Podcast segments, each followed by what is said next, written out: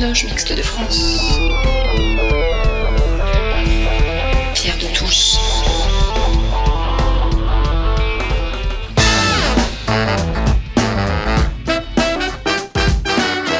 Les débats de Pierre de Touche.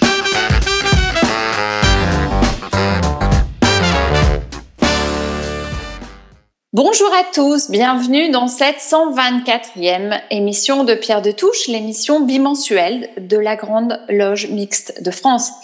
Alors il y a trois ans, le 20 octobre 2020, Samuel Paty était assassiné après avoir reçu des menaces de mort répétées, menaces proférées à la suite d'un cours durant lequel il avait utilisé les caricatures de Mahomet afin d'illustrer les enjeux de la liberté d'expression.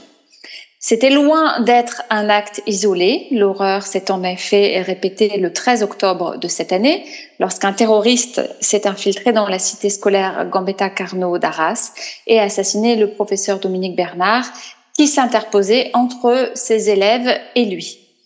Deux professeurs assassinés à trois ans d'intervalle, même si le contexte semble différent, ce n'est pas un hasard et il faut ajouter à ces drames les nombreuses menaces, pressions et autres formes de violence auxquelles sont soumis de nombreux enseignants de tout niveau, des actes qui viennent des parents comme des élèves et qui ont parfois lieu dans les classes.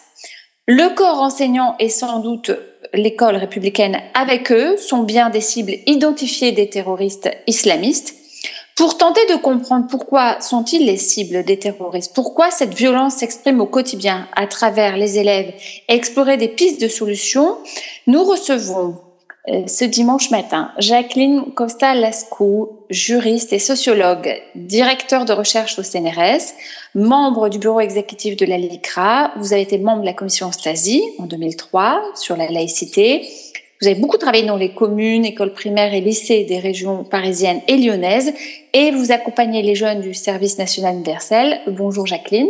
Bonjour. Karen Mersch, euh, vous êtes professeur de philosophie, vous intervenez également au sein de l'école de la deuxième chance à Nantes. Vous êtes l'auteur de nombreux articles, dont je n'en citerai que deux. La haine du musulman, un racisme à part entière qui paraît au droit de vivre en mai 2023 et Port du voile, rompre l'omerta islamiste euh, qui est paru en octobre 2022 dans le droit de vivre. Euh, bonjour Karam. Bonjour.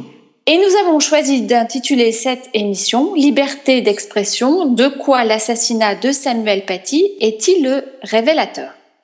Alors pour commencer, je vais poser une question à Jacqueline Costalascu. Pourquoi n'anticipons-nous pas et donc euh, sommes-nous donc toujours surpris euh, quand un drame comme l'assassinat de Samuel Paty, égorgé pour avoir enseigné euh, les caricatures de Mahomet en cours d'éducation civique, survient?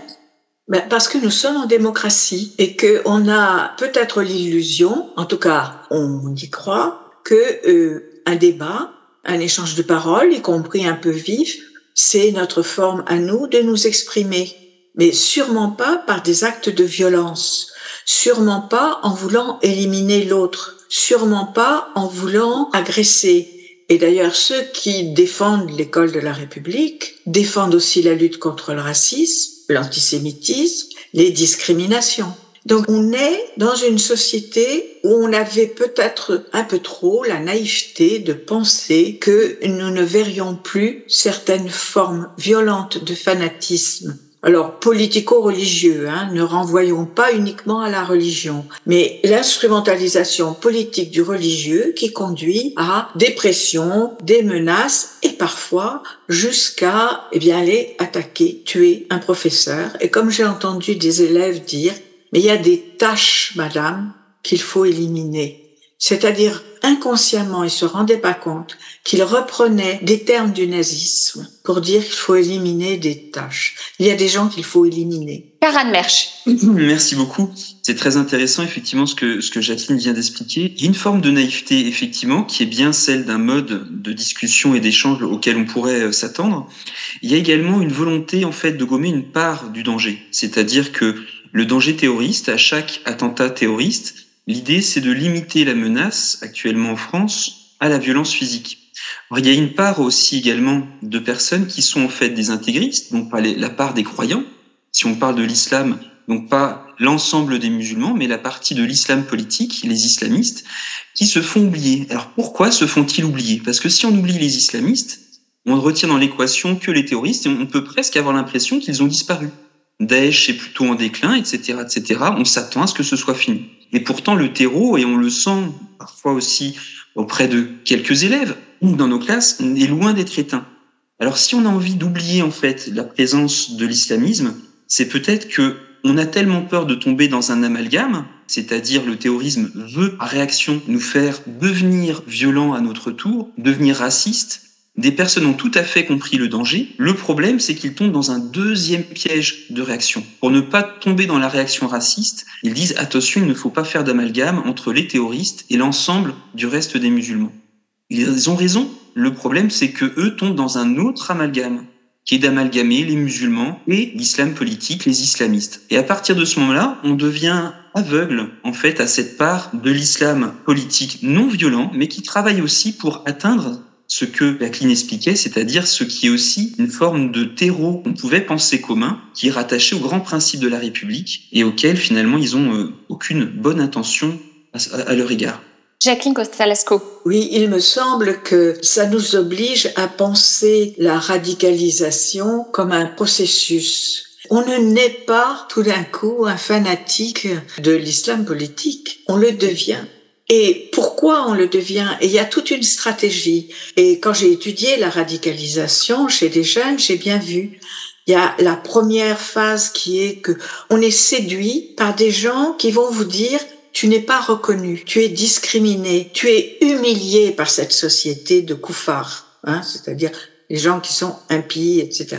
Il y a une deuxième phase qui est bon bah maintenant tu vas prouver que tu fais partie du chemin de lumière, tu es de façon solidaire avec nous pour le combat. Et alors là, c'est la façon vraiment bête, y compris à l'éducation nationale, dont on a cherché les signes, vous savez, les signes faibles ou forts de radicalisation. Oui, c'est juste la période où il faut montrer qu'on est bien sur un chemin qui change votre vie et qui va faire que vous êtes dans un engagement. Mais ça, c'est très court comme période, parce qu'il y a la troisième période, celle dont Karan vient de parler, qui est la stratégie, mais qu'on connaît aussi dans les radicalités politiques, qui est celle de la taupe. On disparaît. Et on va réapparaître aux ordres à un moment donné pour commettre un acte. Alors, notre société qui sait plus où elle en est parle de, par exemple, de loup solitaire. Mais non, on est toujours connecté, notamment par les réseaux sociaux, à d'autres. Et à un moment donné, il va y avoir un élément déclencheur, mais que nous ne comprenons pas, que malheureusement on comprend pas toujours. Mais c'est très intéressant de voir qu'il y a tout un processus et que notre aveuglement, comme disait Karan, sur ce processus fait qu'on n'a pas considéré, pas plus l'humiliation de départ du jeune qui veut en finir avec ce type de société, que l'on a compris, on, s'est vraiment aveuglé par rapport au moment d'un passage à l'acte. Et derrière tout ça, il y a une peur, une peur de l'autre, une peur. Et finalement, entre la dramatisation d'un côté au moment de la peur, tout à fait irrationnelle, et qui va, comme le disait Karan, conduire à des amalgames racistes, hein, faut être très clair, ou le déni, eh bien, malheureusement, on ne s'est pas donné les moyens d'essayer de comprendre. Je pense que là, il y a une faillite de la compréhension. Karan Mersch. Tout à fait. Pour abonder dans ce sens-là, il y a tout le vocabulaire qui est ressorti, toujours dans un, un débat un petit peu caricatural nature-culture, comme quoi c'est loups solitaires que dénonçait justement Jacqueline. Eh bien, cette croyance qu'il y aurait des loups solitaires. Il faut ne pas tomber dans le piège de penser que l'acte terroriste est un acte barbare, c'est-à-dire hors humanité, hors culture, que ce serait une pure animalité. Exactement comme Jacqueline a dit, c'est une construction intellectuelle. Bien sûr, les jeunes qui s'y adonnent ont perdu certaines structures qui étaient censées, euh, par l'éducation et la culture, réfréner certains penchants qui peuvent être sadiques et lâcher la bride à ce côté-là. Mais ceux qui font ça, le pensent et le réfléchissent. L'acte théoriste est toujours quelque chose de réfléchi et il s'appuie également sur des structures qui sont des systèmes très complexes, des systèmes idéologiques en fait qui ont préparé les esprits pour ça. Et si on ne voit que le terrorisme, eh bien, on perd de vue ce qui se passe et ce qu'on peut ressentir lorsqu'on enseigne ou qu'on est en contact avec la jeunesse, c'est-à-dire des visions anti-système qui encourent envers une haine de principes, par exemple universalistes, etc., qui sont déjà activés depuis un bout de temps pour faire dérailler justement une partie de la jeunesse qui peut se laisser séduire. Alors, quand nous avons préparé cette émission, euh, Jacqueline Costalesco, vous m'avez dit qu'avant l'assassinat de Samuel Paty, il y a trois ans, il y avait beaucoup de signes avant-coureurs. Qu'entendez-vous par signes avant-coureurs? Bien, je vais, je vais, vous rappeler ce qu'on a fait à la commission Stasi. Et même, je pourrais dire, moi, j'avais travaillé à Creil avant l'affaire des foulards. À la demande de jeunes filles et de certains enseignants, j'étais venue pour parler de ce qu'elles vivaient il y avait un imam local particulièrement répressif qui les obligeait à se voiler quand elles prenaient la rue de la mosquée. Et quand on a pu parler pendant des heures, elles ont demandé que les rideaux de la salle où l'on travaillait soient tirés pour que justement on ne les reconnaisse pas. C'est-à-dire qu'il y avait un climat. De la même façon qu'il y a eu des affaires de kippa avant l'affaire des foulards et que le proviseur avait convoqué des parents donc séfarades, pour leur dire non, non, ça c'est pas possible à l'école de la République.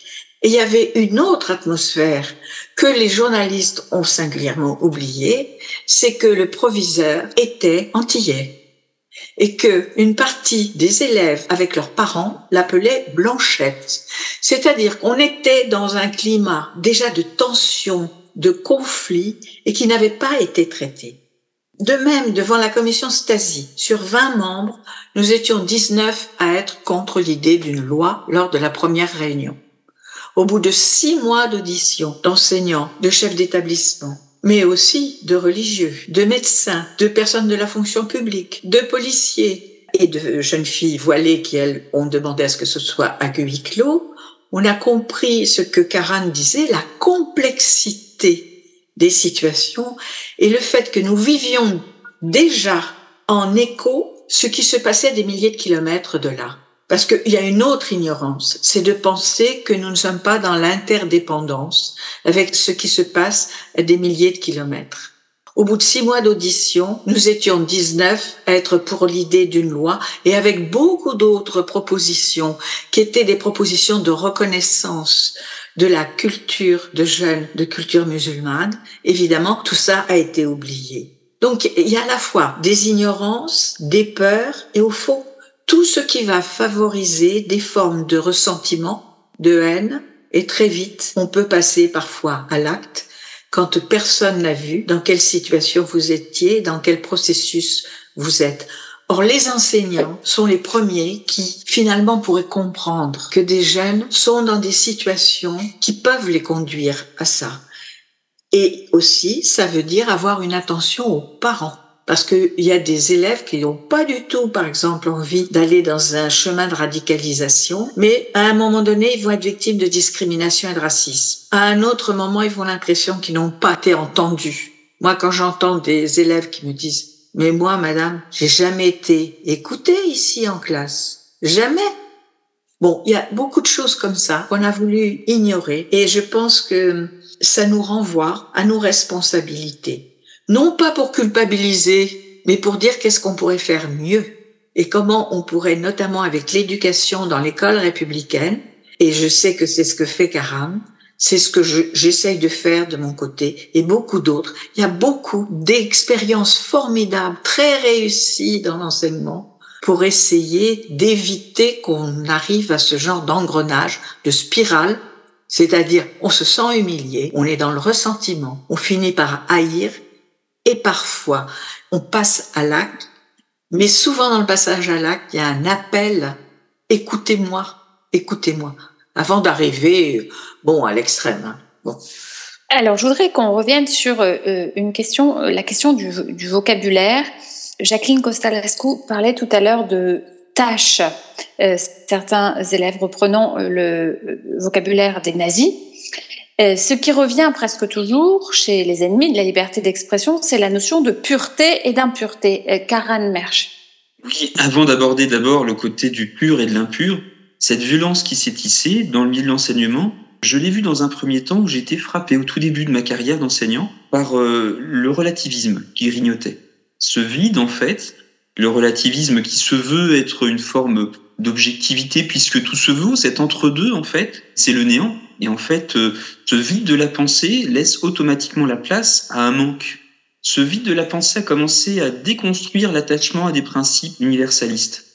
Dans un premier temps, ça donnait l'impression de ne laisser la place à rien d'autre. Oh, j'ai eu des surprises. J'ai vu des élèves dont le discours était, on va dire, plutôt qu'on aurait pu classer euh, tenté vers des idéaux de, de l'extrême gauche. Je me souviens, par exemple, de ce jeune très tenté par la culture euh, rasta, reggae, etc., donc en théorie très tolérant, qui m'avait confié, tiens, ben je vous aime bien, monsieur maire, je vais vous faire découvrir un livre interdit, vous avez beaucoup de chance, on me l'a donné, j'ai beaucoup de chance aussi.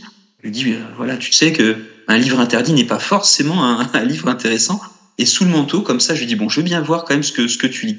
Il m'avait donné ce petit livre jaune numéro 7, je sais pas si, si ça, à quel point ça a fait des dégâts, qui était en fait une espèce de ramassis de complotisme, avec bien entendu dedans les protocoles des sages de Sion, ce faux, hein, qui a depuis longtemps généré un antisémitisme, même s'il a été déjà euh, étudié et mis au grand jour le côté euh, erroné et surtout fallacieux de, de, sa construction. Et en fait, euh, je me suis dit c'est étonnant parce que dans ce vide, dans ce relativisme, l'antisémitisme est en train de grimper. Donc dans un premier temps, j'ai plutôt vu, on était avant les attentats, avant le retour de cette vague d'attentats en France, il y avait déjà l'extrême droite qui était présente, mais toujours sous couvert de relativisme avec, vous savez bien, cette phrase terrible de Goebbels, charbonnier et maître chez soi, c'est-à-dire chacun fait ce qu'il veut chez lui, on a perdu l'universel puisqu'il n'y a pas de repère, eh bien, ne reste que les identités. Et c'est aussi une menace qui reste maintenant, où les identités avancées par l'islam politique, eh bien, y compris violents ou non violents, eh bien, sont vraiment mis en avant, mais finalement résonnent aussi pas mal avec tout un vieux fond.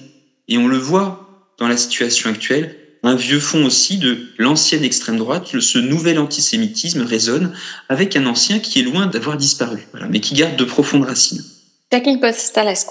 Oui, et justement, en même temps, on n'a pas eu de chance. Hein. Il y a eu une géopolitique de plus en plus troublée.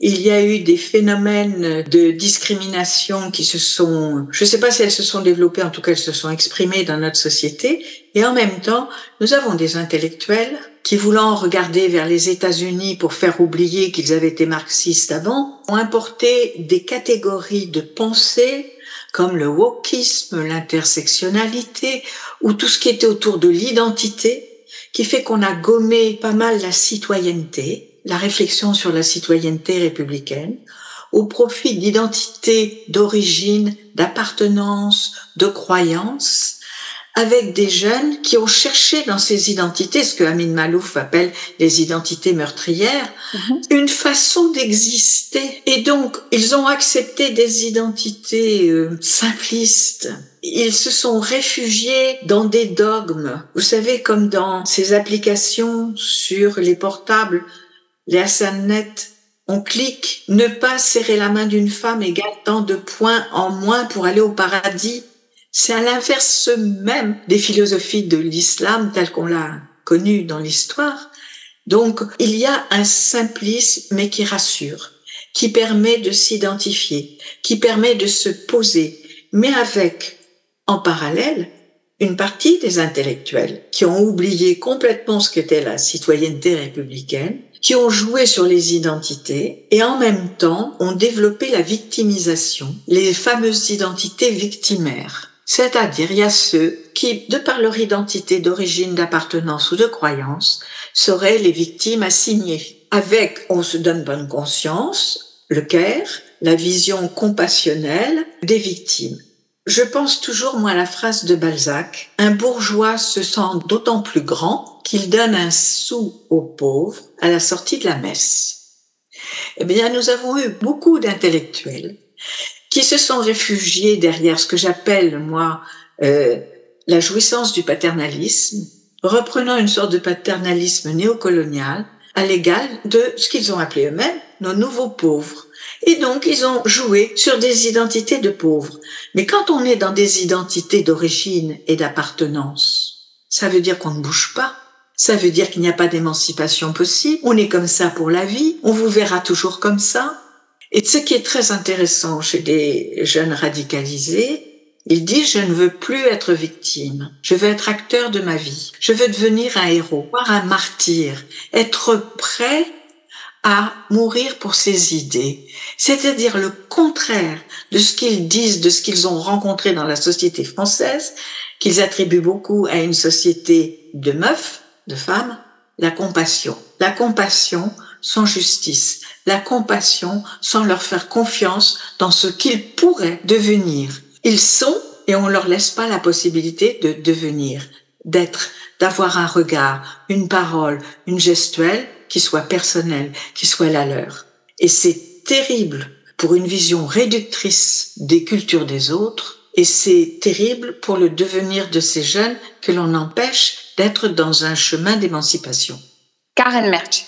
Oui, en fait, euh, c'est exactement ça. C'est-à-dire que cette orthopraxie qui devient une obsession en fait de la règle devient une forme de loi qui ne poserait pas de problème si elle ne finissait pas par être tellement omniprésente automatiquement, elle allait finir par se remplacer en fait, prendre la place des lois de la République. Et, c'est ce qu'on observe maintenant dans cette angoisse, euh, petite parenthèse, voilà, Épicure, dans sa lettre à Ménécée, expliquait une façon de, se rapprocher de Dieu qui est très étonnante. C'est-à-dire que si la croyance en Dieu commence à être quelque chose d'angoissant, de stressant, euh, c'est le contraire de ce qui était censé, puisqu'en Épicure, les, les dieux sont un modèle de béatitude. Et donc, au lieu d'être angoissé par sa croyance, on devrait être rassuré. Mais là, vous avez des croyances finalement, qui vous mettent une telle pression sur chaque acte de la vie courante que peu à peu, on en oublie les règles communes. Et ces règles communes vont même être inversées par la pression sociale. Pour deux raisons. D'abord, parce qu'en parallèle, mais j'ai pas le temps de le développer peut-être suffisamment, on a peu à peu fait passer l'idée qu'il y avait l'individu ou l'État. Et que la liberté de l'individu se jouait contre l'État. Et on a fait oublier aux jeunes qu'il y avait aussi euh, quelque part une partie médiane qui était cette partie des pressions sociales. Et en fait, dans le milieu des pressions sociales, se véhicule énormément de contraintes, dont parfois d'ailleurs, par rapport auxquelles l'État essaye de lutter. Comme par exemple, les lois de notre État sont assez claires sur la condamnation du racisme ou du sexisme, mais ça existe encore. Mais dans cette vision-là, si il y a du racisme ou du sexisme, c'est bien la preuve que l'État universaliste fauté et en manque. Et on oublie en fait peut-être que l'État lutte contre des structures, au contraire, triarcales, etc., qui font un travail de ça. Donc finalement, on charge l'État de ceux qu'il combat. Et dans cette vision-là, eh bien, il y a une inversion. Les règles de l'État, par exemple, quant aux critiques et aussi à la liberté d'expression, laissent tout à fait possible, dans notre État, la critique des religions. Du moment où on peut critiquer les idées, y compris religieuses, sans problème. La critique des intégristes, celle-ci, elle n'est pas seulement laissée libre, elle est même souhaitable. Il faut critiquer les anti-laïcs. Par contre, inciter à la haine envers les personnes, là, ça c'est quelque chose d'interdit. Et cette vision-là a une tendance à s'inverser. Et, justement, tout ce qui s'est passé auprès de Charlie Hebdo est très remarquable par rapport à ça puisque cette inversion ne concerne pas que les jeunes, il concerne aussi des personnes qui seraient censées être exemplaires au sommet. Je reprends le cas de Jean-Louis Blanco, qui, à l'époque, président de l'Observatoire de la laïcité, qui a, à mon sens, heureusement fini par être dissous, eh bien, expliquait que euh, Charlie Hebdo disait bien pire que Médine. Il considère, en fait, que Charlie Hebdo, qui fait une critique athée, et dont il a droit critique autorisée sur les religions, ou de temps en temps critique des intégristes, et pire que Médine, Médine qui appelle à crucifier les laïcars, c'est-à-dire qui incite à la haine envers des personnes. Ce ne sont pas des idées, c'est pas l'idée laïque, c'est les laïcars qu'il vise. Il appelle par exemple à couper la main des voleurs, etc., à mettre des fatwas sur la tête des cons. On a donc en fait une inversion. Une personne qui incite envers la haine passe pour dire des choses moins pires qu'un journal comme Charlie Hebdo qui n'incite pas la haine envers les personnes. Et cette inversion, on la retrouve chez les jeunes aussi. C'est-à-dire que chez les jeunes, on se rend compte que dans le cas de l'affaire Mila, par exemple, le jeune homme qui a commencé à agresser Mila avec des propos très violents sur son homosexualité, personne ne connaît son nom. Cette critique, cette incitation à la haine envers les individus ne choque qu'à peine. Et de l'autre côté, par contre, Mila qui a une réponse, du coup, eh bien, si c'est ce que dit ton Dieu, voilà ce que je vais lui dire, et qui a eu des propos, mais qui sont autorisés, on peut trouver grossi ou pas, mais dont il est heureux qu'on ait cette liberté-là dans la société. On a la liberté de défendre les religions, on a la liberté de pouvoir les critiquer, bref, on fait ce qu'on veut. Eh bien, c'est cette jeune fille qui a reçu plus de 100 000 menaces de mort. Et au nom de la tolérance, c'est ça qui est très intéressant, parce que dans les personnes qui ont agressé Mila, il y a bien entendu des personnes qui sont fanatisées, des jeunes fanatisés, et pas que des jeunes. Mais on retrouve aussi parfois des personnes qui apparemment, eh bien, semblent athées. Je n'ai pas de croyance, mais au nom de la tolérance, je ne supporte tellement pas que tu fasses souffrir des personnes en critiquant leur Dieu que je suis prêt à dire que je vais te dépecer, te violer, etc., au nom de la tolérance. Cette inversion, elle est quand même très marquante et elle montre aussi en fait une totale dissymétrie dans les discriminations. C'est-à-dire qu'en fait la discrimination, l'intersectionnalité qui aurait pu être un phénomène intéressant à étudier, malheureusement est en fait dévoyée. Il faudrait voir plusieurs éléments dans l'intersectionnalité militante et fait toujours passer leur vision extrêmement raciale, où ils de la race tout le temps, au-dessus y compris du féminisme. L'ensemble des luttes sont biaisées, mais il y a en plus une hiérarchie qui explique que la lutte contre les homosexuels n'émeut plus. Par contre, si on critique une idéologie, ça devient très dangereux. Par la pression sociale, on a le retour de la peine de mort du blasphème qu'il y avait auparavant, lors du Chevalier de la Barre. Euh, Jacqueline Costalasco. Oui, c'est là où on s'aperçoit que quelque chose de grave s'est passé dans la société française. Il y a 30 ou 40 ans, on parlait du cumul des discriminations et on analysait des situations de cumul des discriminations. On peut être noir, être femme, avoir une situation sociale qui fait qu'on va être discriminé, être enceinte, etc. On parlait du cumul des discriminations. L'intersectionnalité dont Karam vient de parler, à l'américaine, c'est croiser deux choses seulement. Là aussi, c'est d'un simplisme la race, enfin, voire même la couleur de peau, parce qu'on ne croise pas avec d'autres races que la couleur de peau, et le sexe. Mais c'est absurde, c'est-à-dire que à chaque fois, on ne fait que renforcer les discriminations au lieu de les combattre. Donc, il y a eu un effacement culturel de ce que l'on avait organisé avec une conquête des libertés, une conquête des droits, et qui nous permettait d'aller plus loin. Quand j'explique ce que disait Karan à des jeunes, qu'on a le droit, dans un pays laïque, de critiquer toutes les idées, toutes les idéologies, donc les idées véhiculées par des religions, ou ce que l'on croit être véhiculé par des religions, mais par contre, on protège les personnes. Mais ils comprennent très bien. Mais faut-il leur expliquer? Or, Karan a raison en insistant sur cette inversion logique, qui est l'inversion logique du totalitarisme. On est entré dans des logiques totalitaires, paranoïaques. Je suis discriminé. On m'a regardé. Vous savez simplement cette phrase, on m'a regardé. On m'a regardé. C'est comme si toute votre dignité est euh, mise à mal parce que quelqu'un vous a regardé et que vous avez trouvé que le regard n'était pas bienveillant. Et c'est l'autre qui agresse, toujours. Celui qui agresse est la victime. C'est extraordinaire. On le voit actuellement d'un point de vue géopolitique, des pays qui sont agresseurs et qui se présentent comme victimes en croyant que ça va être leur reconnaissance et leur légitimité. Alors, il faut travailler sur toutes ces inversions, sur tous ces simplismes. Et vraiment, je pense que nous avons là un immense chantier, mais encore faut-il qu'on ait l'honnêteté de voir les questions qui se posent. Et donc on va faire une petite pause musicale avec Le jour et l'heure de Patricia Cass, une chanson dédiée aux victimes des attentats du Bataclan. Dans son café rêveuse, un nuage de lait. Puis marchant dans les flaques, elle comptait ses amours. Il y avait en ville des miroirs au pavé. C'était un jour de pluie et de vitrines en cours. J'étais comme le ciel étendu sans nuance. Ma valise était faite, une embellie passait.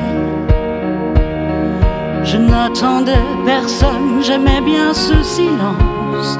Je sais tout simplement que l'on n'oublie jamais le jour et l'heure où tout a basculé, l'instant précis même du malheur quand le téléphone a sonné, le jour et l'heure,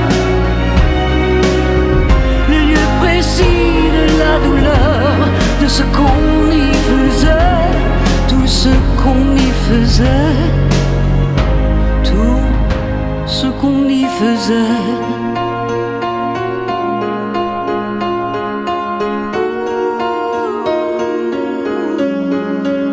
Je prenais tout mon temps, rien n'avait d'importance. Les terrasses étaient pleines et les rires s'envolaient. Il y avait dans l'air un parfum d'insouciance. Je sais tout simplement que l'on n'oublie jamais. Le jour et l'heure où tout a basculé, l'instant précis même du malheur, quand le téléphone a sonné, le jour et l'heure, le lieu précis de la douleur, de ce qu'on y faisait, tout ce qu'on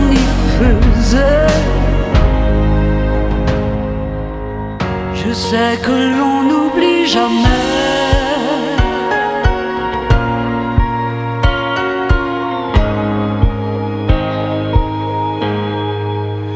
Le jour est là.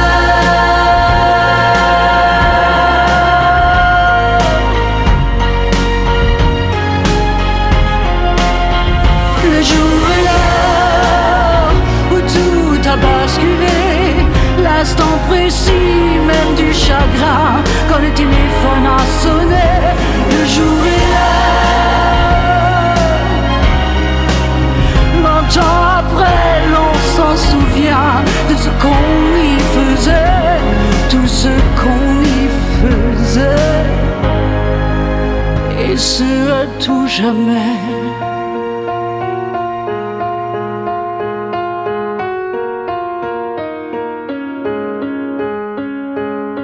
Pierre de Touche. Alors, je voudrais revenir sur euh, la question de la victimisation. Euh, un besoin existentiel des ennemis de la liberté d'expression, c'est la victimisation. Elle devient, comme vous le soulignez euh, il y a quelques instants, Jacqueline Costalesco, elle devient pour eux comme un, avantage. Il faut être victime pour exister. J'aimerais avoir vo- votre réflexion à, à tous les deux sur cette notion de victimisation qui est de plus en plus prégnante. Karan. Alors effectivement, sur cette notion de victimisation, il y a maintenant une comptabilité très simpliste en fait de la victimisation. Dans une vision en fait dans laquelle le système est la cause de toutes les discriminations, dans lequel l'individu est vu comme devant faire respecter ses droits uniquement face à un État, et comme le rappelait Jacqueline, c'est une vision très américaine des choses, eh bien, on considère qu'il va y avoir euh, des communautés dans cette vision communautarisée, dans lesquelles il y a des personnes qui sont concernées, et des communautés plus visées que d'autres. Et donc, plus finalement, dans un premier temps, on va s'opposer au système, plus on va revendiquer pour sa communauté, plus ce sera finalement une preuve, un gage de lutte contre les discriminations. Donc il va y avoir une forme de hiérarchisation des communautés dans lesquelles, par exemple, l'une des luttes qui est vue comme la lutte la plus importante, c'est d'attaquer la laïcité pour la liberté des individus à venir comme ils veulent, comme ils veulent, sans s'interroger sur pourquoi ils veulent absolument avoir un marquage à tout instant des signes religieux. On rappelle qu'en France, on peut dans l'espace public, sans problème, avoir des signes religieux ostensibles. Mais donc en fait, il y a une espèce de victimisation par rapport à l'État, par rapport à la société. C'est oublié. Essentiellement l'État qui est vu comme un unique système générateur de racisme. En vérité, le racisme, eh bien, il y a beaucoup de systèmes qui interagissent, qui sont parfois en synergie, parfois en tension, parfois en opposition, et qui sont pas que présents dans un endroit déterminé, mais qui sont répandus un petit peu partout dans la société. Alors cette, cette compétition victimaire, elle, elle va être aussi au cœur finalement de l'intersectionnalité, puisque plus on va pouvoir cumuler des discriminations potentielles, plus on sera une victime dont la parole comptera plus que celle des autres. D'où aussi, d'une certaine façon, l'antisémitisme, et on y revient, qui devient quelque chose, un enjeu absolu. Un enjeu pour deux raisons, parce que dans une vision qui se veut décoloniale, dans laquelle tout le problème c'est l'État qui serait raciste du fait de traces coloniales, eh l'antisémitisme ne correspond pas au logiciel. On a là des victimes qui ne sont pas des personnes rattachées directement en tant que victimes de l'histoire coloniale. Et de l'autre côté, on a également une compétition pour dire attention, l'antisémitisme, ça n'est plus important aussi. Certains disent c'était important hier, mais ça c'était hier. Ils sont maintenant les nouveaux juifs. Et donc, en fait, histoire de dire, les juifs ne sont plus les victimes. Regardez, ils n'ont plus de discrimination. Il n'y a pas de discrimination faciès pour la police, il n'y a pas de discrimination pour les logements parce que physiquement, identifier hein, une personne juive d'une autre juive, ces idées-là, heureusement, se sont un petit peu taries. Mais en vérité, on a taillé sur mesure des discriminations pour être uniquement des discriminations qui visent une forme de racisme basée sur la reconnaissance immédiate, en fait, de la personne. Tandis que l'antisémitisme, qui est resté extrêmement violent dans nos sociétés, est totalement gommé du tableau, mis à de l'histoire ancienne, et finalement pour laisser la place à des personnes qui vont reprendre toute la charge affective en fait de la Seconde Guerre mondiale au détriment des vraies victimes. Jacqueline Costalesco. Oui, sur ces hiérarchies, et ça c'est très important ce que vient de dire Karan, bon, c'est les anciens colonisés qui ont la palme. Je sais pas si vous avez remarqué, mais ça marche pas tellement avec des gens qui viennent de pays qui ne sont pas des anciens pays colonisés. Alors le continent africain, là vraiment, il rassemble toutes les visions les plus racistes, les plus stéréotypées dans le sens victimaire. mais aussi avec le réflexe pour les gens qui se croient progressistes, gentils, bien pensants, etc., une sorte de bienveillance qui enferme de toute façon dans l'identité victimaire. C'est curieux parce que ça marche aussi très bien avec les femmes. Et là, on a un affrontement incroyable entre les nouvelles formes de féminisme, les femmes qui sont victimes de traditions où on leur demande de se cacher, de ne pas être dans la mixité, de ne pas être dans la séduction des hommes, etc. Et vous voyez à quel point il y a un télescopage, mais ça ne s'adresse qu'à certains types de femmes, à toutes. Et en travaillant avec des jeunes filles voilées, quand je leur dis, mais nous avons un combat commun tout à fait universel, contre la marchandisation du corps des femmes. Là où ça va pas et où nous divergeons, c'est parce que vous avez des réponses qui sont à l'inverse de moi. C'est-à-dire la réponse qui est se cacher pour se protéger, non. Mais oui, ensemble, on va combattre ensemble contre la marchandisation du corps des femmes. Qui dit ça? Très peu de gens. Mais bien entendu, dans le combat universalisme, les gens qui sont victimes, on a des choses tout à fait en commun mais pas dans la réponse uniquement identitaire et où la victimisation devient une façon d'être, une façon d'exister. Alors, redevenir acteur, redevenir une personne, accepter qu'on est en devenir, accepter d'être un citoyen et de prouver qu'on est un citoyen, tout ça, c'est ce que l'école de la République sait faire. Et c'est aussi ce qui déclenche évidemment la haine de certains parents parce qu'ils ont peur à ce moment-là, et ça il faut pas le négliger, de perdre leur enfant. Et des jeunes peuvent avoir l'impression qu'il va y avoir une coupure avec leurs racines, avec leurs ancêtres. Et il y a une sorte de ce qu'on appelle maintenant un conflit de loyauté entre être ici un citoyen et d'autre part être fidèle culturellement, familialement avec ce que l'on a, l'héritage dont on voudrait être porteur, porter, porteur, les deux. Et c'est pour ça qu'on on a énormément de moyens pour sortir de euh, cette assignation identitaire de certains au rôle de victime alors qu'ils aimeraient être des acteurs. Et là, on peut faire énormément de choses. Filles, garçons ou autres, mais si on sort d'un schéma néocolonial. Et malheureusement, nous sommes encore très dépendants d'un néocolonialisme qui se veut gentil. Et ça, c'est pire que tout, parce que derrière, c'est ressenti comme du mépris. Alors, je, voudrais qu'on aborde également euh, un autre besoin existentiel qui est éliminer l'autre, euh, comme on le voit actuellement, éliminer Israël, si on prend des, des faits récents. Pourquoi cela arrive-t-il? Ah ben, Israël, ça pose problème. Parce que, comme le disait Karan, euh, je vais citer un ami qui disait, on aimait bien les juifs quand ils étaient victimes et qu'ils sortaient de la Shoah. Je suis désolée, c'est terrible comme phrase, mais c'est juste. Mais à partir du moment où les juifs réapparaissent comme étant des physiciens, des créateurs, euh, des artistes, où il y a un État, il se trouve que cet État, sur le plan technologique, sur le plan du développement économique, etc., est considéré comme un État qui s'est développé. Les Juifs ne correspondent plus à l'image que l'on attend d'eux. Et quand des jeunes commencent, oui, madame, les Juifs ont tous les pouvoirs, etc., alors je les laisse parler, puis à un moment donné, je leur dis, ils sont combien dans la société française? Oh, 20 millions, 30 millions. Ils sortent des chiffres incroyables. Je leur dis non, même pas 1% de la population. Et actuellement, autour en effet de 600 000, parce qu'il y en avait un petit peu plus, mais ils sont partis parce qu'ils ont subi l'antisémitisme. Et là, on discute là-dessus. Et le fait que, mais depuis des millénaires, l'ambiguïté du juif qui est à la fois victime, mais qui a aussi le pouvoir, qui se sert de la connaissance, pour devenir quelqu'un, pour que la communauté se développe, etc. Vraiment, l'antisémitisme, ça n'est pas n'importe quel racisme. Il a une densité historique, il a des formes de rejet, et on pourrait dire c'est le rejet de l'autre, l'autre avec un A capital. Ah, parce qu'en plus, il ressemble à ceux qui sont antisémites. C'est terrible. On peut même pas l'identifier comme on le fait aux États-Unis avec ceux qu'on sait plus comment appeler, si africains, américains, afro-américains, etc. Quelqu'un qui nous ressemble au point que des jeunes vont vous dire, oh oui, mais moi, je les reconnais.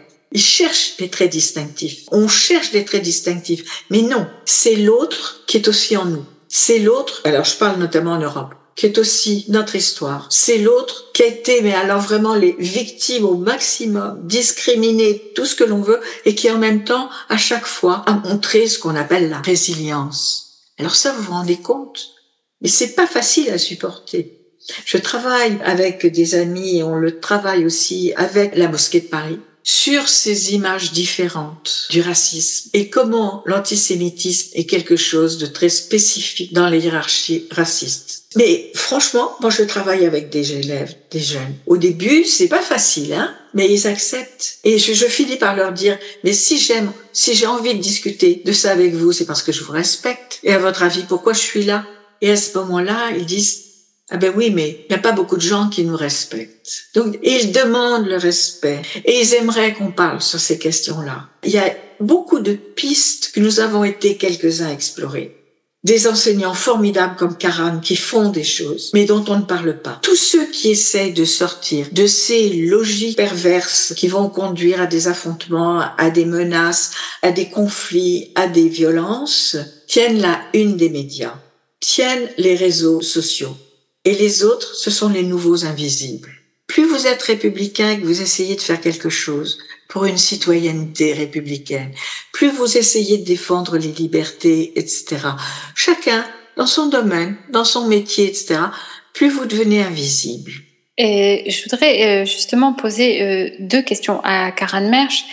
Euh, les profs sont-ils encore libres de tout dire pendant leurs cours? Vous enseignez la philosophie. Et puis la deuxième question, c'est est-ce que l'institution eh bien, vous soutient encore? C'est une question très intéressante. Est-ce que les profs sont libres de tout dire? Il y a eu un sondage IFOP qui est sorti, je crois que c'était d'ailleurs pour le DDV, le magazine de la LICRA, hein, qui, a fait des sondages très intéressants et qui nous permet de voir que non, en fait, la jeunesse vit dans un monde qui a radicalement changé. Bien sûr, euh, ils n'ont pas le recul pour le voir, qui a radicalement changé pour plusieurs euh, visions. Je vous l'avais dit déjà eux-mêmes, sans s'en rendre compte, on leur a mis un nouveau logiciel qui inversait les valeurs de ce qui était autorisé et, permis. Et finalement, l'interdit religieux se soustrait à l'interdit de la loi et même parfois s'y oppose. Et vous avez euh, 37% des enseignants qui disent effectivement s'être déjà censurés dans leur enseignement. C'est-à-dire que la notion de religion est une notion maintenant qui est devenue une notion brûlante on ne s'y risque plus, c'est-à-dire que, et c'est terrible comme constat, mais le terrorisme fonctionne. C'est-à-dire qu'il suffit de faire des actes extrêmement violents. L'idée évidente, c'est de dire, ben, on va pas se laisser faire. Et pourtant, en conclusion, ben, la censure progresse chez les enseignants.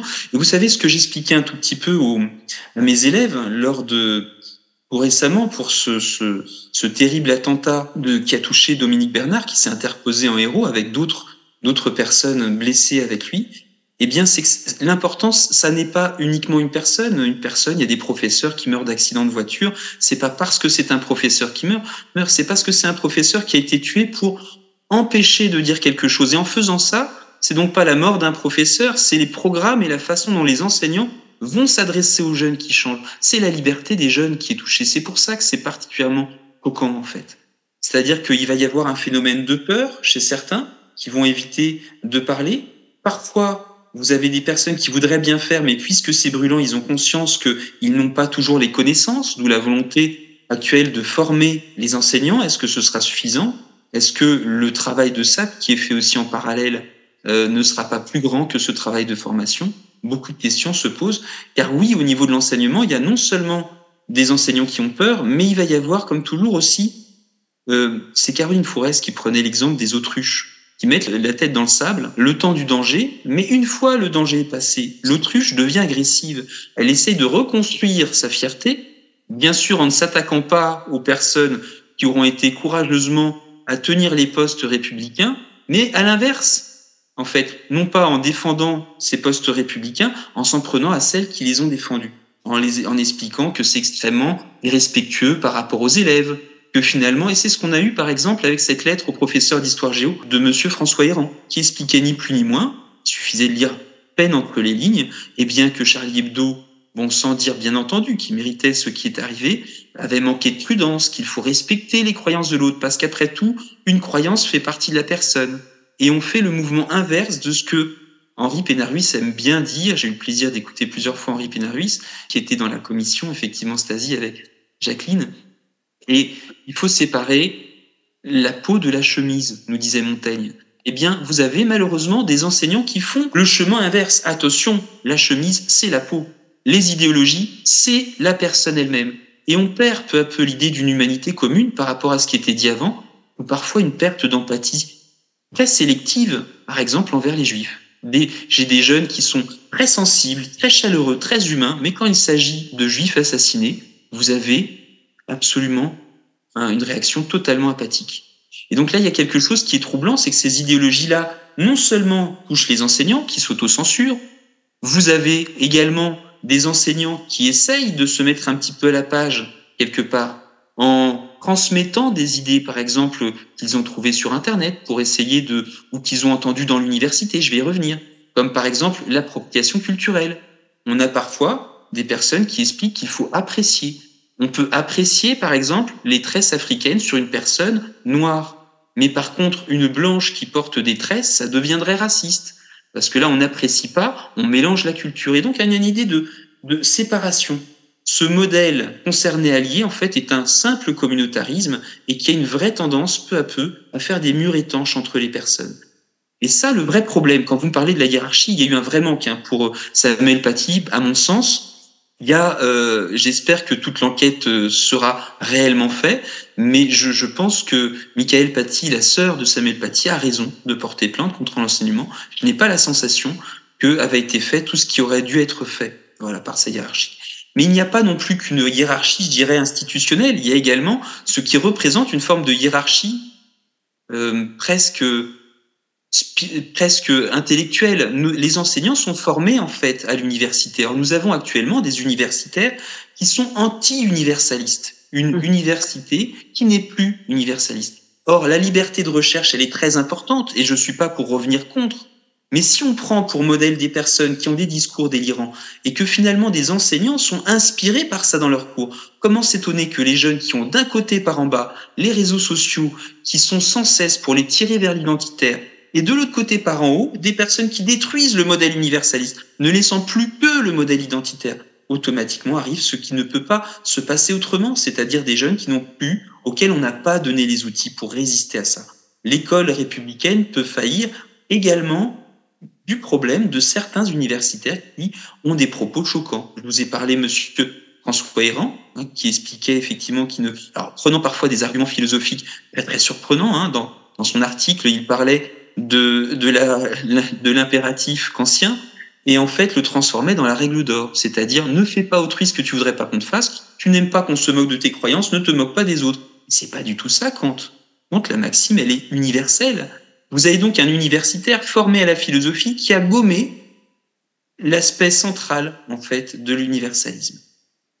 Alors, euh, je ne sais pas si on peut, euh, avec un sourire, dire que ce, euh, tous ces universitaires qui finalement luttent contre l'universalisme, c'est comme ça qu'ils peuvent avoir des possibilités de publication dans les revues anglo-saxonnes, et des possibilités de conférences euh, dans des pays qui justement s'opposent à la laïcité à la française. C'est-à-dire qu'il n'y a pas seulement un changement euh, dans les idées, il y a aussi un intérêt bien compris de reconnaissance au niveau international. Et ce qui se passe dans les universités, nous n'avons pas le temps de le développer, mais c'est assez catastrophique. Et d'ailleurs, Madame Vidal n'avait pas pu, euh, n'avait pas réussi à changer les choses. Mais je pense que Karam sera d'accord avec moi. Il me semble que l'institution aujourd'hui, le ministère de l'Éducation nationale, a pris conscience des choses, et notamment avec le ministre actuel, il y a une évolution très intéressante. Il y a de plus en plus de euh, comités valeurs de la République dans les rectorats. Les, les recteurs ont compris qu'on ne pouvait pas laisser faire n'importe quoi, mais quel chantier C'est pour le long terme. Tout petit mot là-dessus. Karen Merch. Bon, très très rapidement, effectivement, euh, il y a un vrai changement. Je, je réponds juste à Jacqueline qui me disait oui, je suis d'accord. Euh, petit petit problème, il faut voir aussi qui sont les personnes. Énormément de personnes ont été formées en fait euh, à la laïcité, sont des personnes euh, qui peuvent aussi continuer à avoir une influence par l'influence de l'Observatoire de, de, la laïcité, qui, à mon sens, a été défaillant sur certains points. Et on retrouve des visions bobéristes qui ne sont pas euh, les visions qui m'apparaissent les meilleures. Et donc, euh, c'est bien d'avoir du temps, des formations. Le problème, c'est qui sont les personnes qui le font. Il y a des personnes de grande valeur, mais il y a aussi, comme parmi les enseignants, des personnes qui peuvent être, on va dire, à mon sens, éloignées des principes républicains là-dedans. Voilà. Alors, face à cet euh, enfermement de l'esprit dans les dogmes les plus rétrogrades, l'école et l'éducation euh, nationale ne devrait-elle pas réinvestir le champ de la création artistique Est-ce que finalement retrouver l'aspect créatif de l'imaginaire et de la pensée artistique euh, ne sont pas ce dont les jeunes ont besoin Jacqueline Costalescu. Et vous avez dit les choses parfaitement. Le problème, c'est de le faire. Il y a eu des expériences remarquables celle, par exemple, des arts de l'islam. Le Louvre, le Louvre, avec son département d'art de l'islam tout à fait euh, exceptionnel. Euh, des musées locaux ont travaillé avec l'éducation nationale pour faire des expositions, par exemple, sur la beauté des arts de l'islam. Les parents, les enfants, avec euh, les élèves, avec les enseignants sont allés voir ces, des expositions et ça a libéré l'idée parce que ah mais non on n'avait pas le droit de représenter le prophète. Mais si dans l'histoire de l'islam on a représenté le prophète. Ah non on n'a pas le droit de faire ça. Mais si on a montré que la création artistique ouvrait ouvrait à la poésie ouvrait à la beauté des couleurs ouvrait chacun à ses sensibilités. Et ça c'était formidable. Bon, par ailleurs, par exemple, moi j'ai travaillé avec des comédiens. Sur ces questions-là, on travaille avec les élèves, avec des jeunes, avec les comédiens. Il y a eu des choses, des expériences remarquables.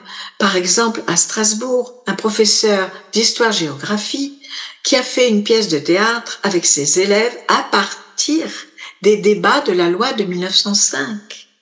Le texte de la pièce de théâtre c'était les interventions de Jaurès, de Briand, etc.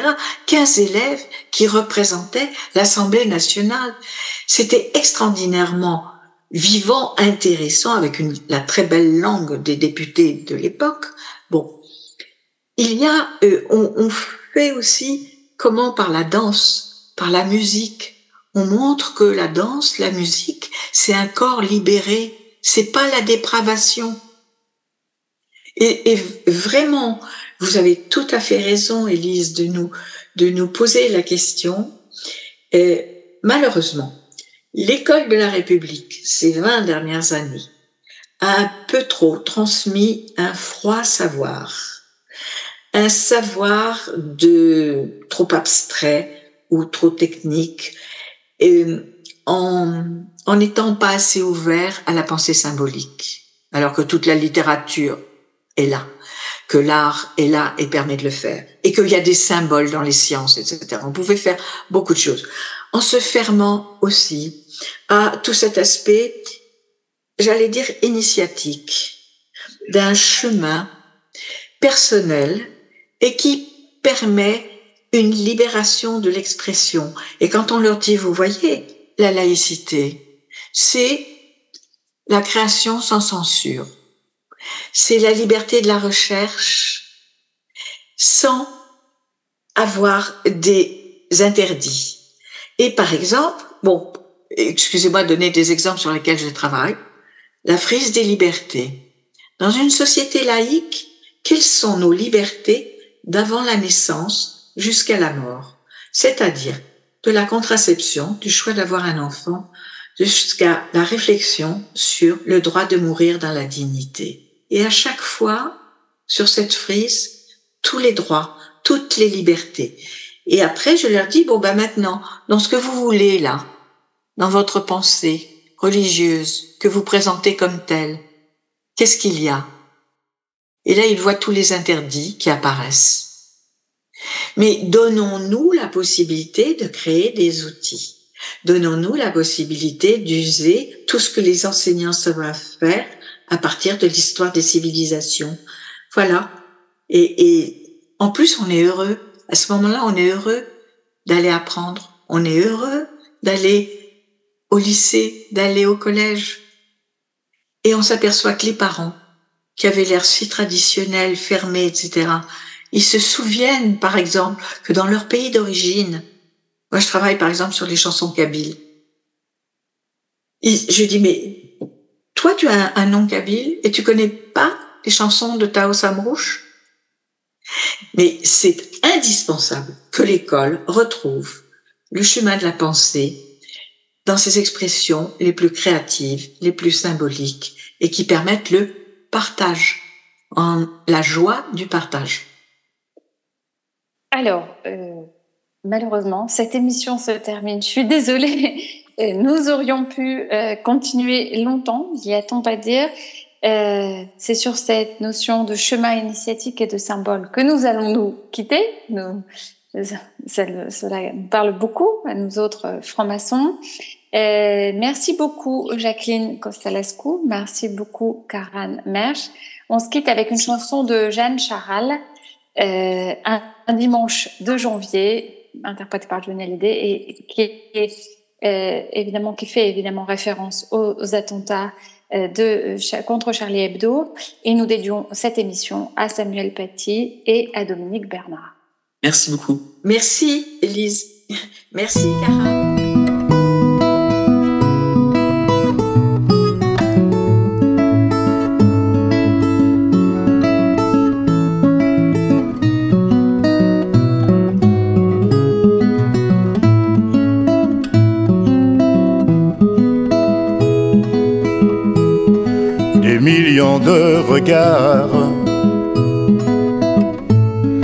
Et de larmes à peine essuyées. Des millions de pas sur les boulevards un dimanche de janvier. J'avais ta main petite dans la mienne recroquevillée nos cœurs battaient de plus en plus vite ce dimanche de janvier. Là,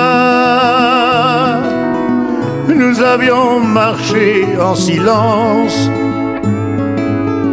au milieu de la foule immense. Et le vent à notre place chantait sans fin sur la place pour apaiser la peine.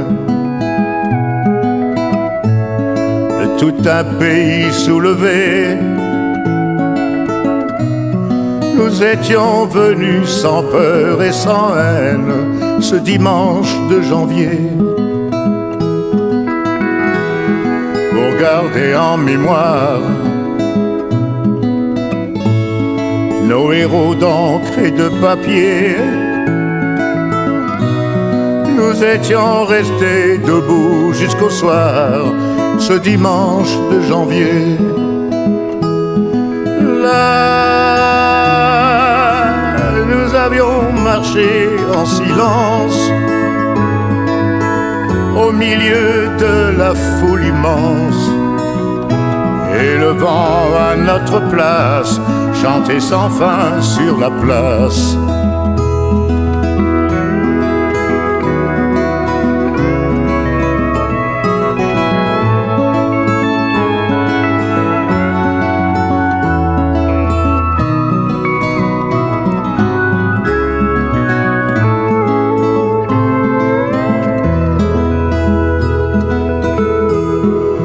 Depuis dans nos villes. Et nos villages fatigués. Oh, dis-le-moi, que nous reste-t-il du dimanche de janvier? Que reste-t-il de ce dimanche de janvier? Que reste-t-il de ce dimanche de janvier? Oh, que reste-t-il de ce dimanche de janvier?